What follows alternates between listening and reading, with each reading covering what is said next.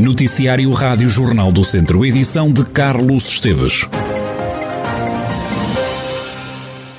Começam hoje a receber a terceira dose da vacina os idosos com 80 ou mais anos e os utentes de lares de idosos e de unidades de cuidados continuados. Estes são os grupos considerados prioritários. Para já, a Direção-Geral de Saúde não deu prioridade aos profissionais de saúde. Quanto aos doentes imunossuprimidos, 13 mil já foram vacinados com a terceira dose da vacina. No caso dos utentes das estruturas residenciais para idosos do, que fazem parte do ACES de Lafões, o agrupamento Centros de Saúde de Lafões, já vão também a partir de hoje receber a terceira dose contra a, contra a Covid-19. Rita Figueiredo explica como é que vai decorrer este processo. Está definido é que devemos começar nas estruturas residenciais para idosos, que são aquelas estruturas que têm uma população mais vulnerável. Estas e, e as instituições da rede de cuidados continuados, integrados. E, portanto, é neste que se irá começar, sendo que uh, o intervalo para a administração da vacina da Covid uh, relativamente à da gripe tem de ter mais de 14 dias. nós fizemos a vacinação da gripe nestas estruturas durante os últimos 15 dias e, portanto, agora temos norma da Direção-Geral de Saúde para iniciarmos esta terceira dose, estamos uh, a planear, a fazer o planeamento da, desta terceira dose nas estruturas residenciais à medida que se forem verificando estes 14 dias mínimos de intervalo. Numa primeira fase foram vacinados os imunodeprimidos. Na área de ACES de Alnofões foram administradas algumas dezenas de vacinas. Já em relação à vacina da gripe, até à passada sexta-feira tinham sido vacinadas 6.135 pessoas, faltando um número muito residual de estruturas, assegurou Rita Figueiredo, responsável pelo ACES Dão Lafões. Morreu uma pessoa com Covid-19 nas últimas horas no centro hospitalar Tondela Viseu. Na unidade de saúde estão agora internadas 16 pessoas. Há 15 doentes em enfermaria e um na unidade de cuidados intensivos. Uma pessoa teve alta e houve duas pessoas que ficaram internadas com o novo coronavírus no centro hospitalar Tondela Viseu. Dizer ainda que um homem de 56 anos foi detido pela PSP em Viseu por conduzir embriagado. Quando soprou ao balão, acusou uma taxa de 2,07 7 gramas de álcool por litro de sangue. A Polícia de Segurança Pública deteve ainda um outro homem por conduzir alcoolizado, neste caso um indivíduo de 29 anos que tinha 1,58 gramas de álcool por litro de sangue. Foi ainda detido um outro homem de 19 anos por conduzir sem carta. A detenção aconteceu depois de ter provocado um acidente do qual resultaram apenas danos materiais. É durante este mês de outubro que a GNR promove mais uma edição da Operação Censos Sénior.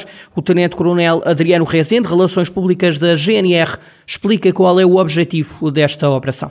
A semelhança dos anos anteriores, aguarda neste mês de outubro, vai mais uma vez, junto da sua comunidade idosa, a fazer ações de sensibilização, de policiamento e segurança junto delas, promover a sua segurança e atualizar os dados uh, que temos, que fazemos todos os anos no âmbito do, um, do idoso, uh, sós e isolados, retirando aqueles que porventura infelizmente tenham falecido e enquadrando outros que porventura se, se enquadra, passa a redundância, neste conceito de idosos sós e isolados ou com alguma vulnerabilidade. É, mais uma vez, pretendemos durante este, este mês de de outubro fazer esta atualização. A GNR vai alertar os idosos para eventuais crimes. As situações de maior vulnerabilidade vão ser reportadas às entidades competentes. Essa é a nossa grande missão, acima de tudo, a promover a segurança, como disse, mas também encaminhar situações que sejam passíveis de se enquadrar na, na, no foro social ou no foro de saúde. Ou seja, paralelamente à segurança, levar uh, a conhecer outras entidades situações que são passíveis de necessidade, de necessário um acompanhamento social no foro da, da saúde. O Tenente-Coronel Adriano Rezende, Relações Públicas da GNR de Viseu, que vai levar a cabo durante o mês de outubro a Operação Census Sénior. O espólio do fotógrafo Carlos Ribeiro está em risco de ser destruído por causa das más condições de conservação da antiga Escola Profissional de Santa Combadão. Estão em causa 71 mil negativos fotográficos. O neto e representante do fotógrafo, João André Ribeiro, nos conte a preocupação e explica o que é que está em causa. O meu avô foi fotógrafo em Santa Combadão, muita gente o conhece a partir da sua atividade profissional, participou em muitos batizados, casamentos, também cerimónias públicas. Acaba por ser um testemunho da, da vida e da, da evolução da, da cidade e da, e da, nossa comunidade. O que acontece neste momento é que este, este acervo, este, esta coleção de negativos e material fotográfico foi doado à Câmara Municipal de Santa Combadão, como era o desejo do meu avô, e nos últimos cinco anos não tem sido acondicionado, nem tem sido, nem tem tido uma assessoria técnica especializada, ou seja, alguém especialista na conservação deste material que possa aconselhar e que possa dar uma, uma orientação em termos de como, como é que se trata este material. O neto e representante o fotógrafo Carlos Ribeiro sugere algumas soluções para salvaguardar, preservar e conservar o acervo fotográfico do avô que retrata muitas histórias do Conselho de Santa Combadão. Quando nós pensamos em fotografias, pensamos logo numa exposição, pensamos logo como é que podemos ter acesso a este material, quando é que podemos ver, que histórias é que podem contar. Um acervo é o material a partir do qual se montam estas exposições, a partir do qual se contam essas histórias. E então, eu próprio estou ligado à, à história, à filosofia da ciência e ao trabalho de comunicação nos últimos anos, então tenho a noção do que é que profissionalmente isso quer dizer. Ou seja, partindo do princípio que ninguém tem, tem intenção de causar dano a este material, temos que ter eh, a noção de como é que se trata bem deste bebê. E estas películas onde estão estas imagens têm que ser bem condicionadas, têm que ser bem tratadas, que é para no futuro, não é? nós não sabemos na Santa Combadão daqui a 50, 100 anos, as histórias que alguém vai querer contar a partir desse material. Então é este bebê que nós queremos tomar conta com muito cuidado tenho todo o interesse em que seja um trabalho construtivo com a Câmara Municipal, que, que isto se possa transformar e que possamos montar um acervo que possa contar muitas histórias. João André Ribeiro, neto e representante do fotógrafo Carlos Ribeiro, que está preocupado com o estado de conservação de 71 mil negativos do acervo fotográfico do avô Carlos Ribeiro,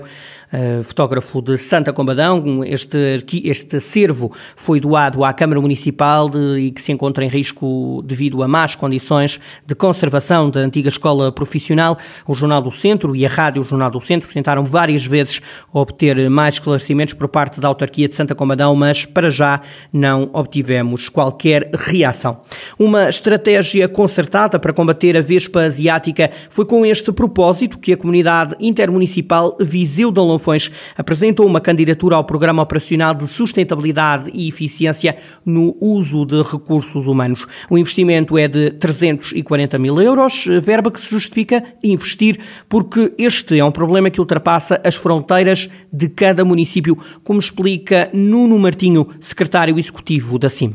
Houve a decisão de, quando houve esta oportunidade de haver uma candidatura ao POCU para o combate à vespa ultima, entendemos que fazia todo o sentido que houvesse uma estratégia intermunicipal neste sentido, como aliás já tem vindo a acontecer também noutras matérias. Sabemos que os municípios eh, têm vindo a fazer um trabalho muito importante nesta área, já há algum tempo a, esta parte, cada um dos seus municípios, cada um dos seus gabinetes técnicos florestais, mas cada vez mais isto é um problema que extravasa à fronteira de cada um dos municípios e cada um dos territórios. E, e quando surgiu esta oportunidade, a comunidade intermunicipal e todos os técnicos reuniram, definiram uma estratégia conjunta e decidiram fazer uma candidatura conjunta eh, ao POCU nesse sentido. Como, como disse bem, é uma, é uma candidatura que tem três vetores muito importantes, a questão da vigilância, a questão do controle e a questão do combate, em que vamos ter nos próximos tempos cerca de, de 340 mil euros para o combate a esta espécie. Nuno Martinho, secretário executivo da Comunidade Intermunicipal Viseu Dão Lafões. O objetivo desta candidatura ao POSEUR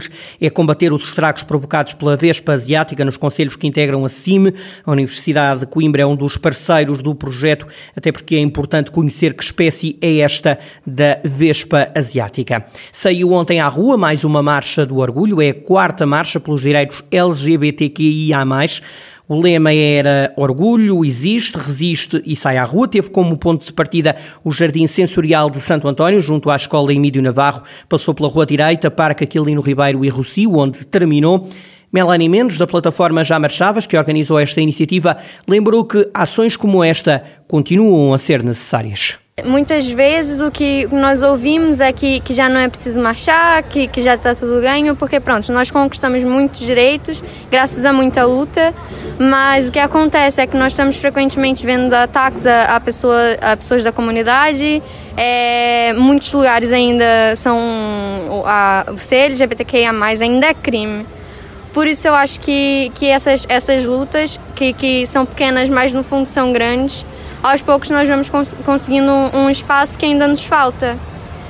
Na marcha esteve também a Secretária de Estado para a Cidadania e a Igualdade, Rosa Monteiro, destacou a importância de que estas iniciativas se realizem um pouco por todo o país. Estas marchas por todo o país são uh, o sintoma positivo de que estamos a expandir e a criar um Portugal mais igual, uh, a reduzir as assimetrias regionais que existem, porque nós não queremos pessoas que estejam eh, segregadas neste país e que, para serem livres, tenham de viver apenas nos grandes centros. Uh, e a vitalidade dos movimentos, a diversidade destes movimentos em todas as regiões e distritos do país, movimentos de base local, associações, coletivos, é muito importante precisamente uh, por causa disso. Rosa Monteiro, secretária de Estado para a Cidadania e Igualdade, natural de Viseu, que este domingo esteve presente na quarta marcha pelos direitos LGBTQIA+, em Viseu.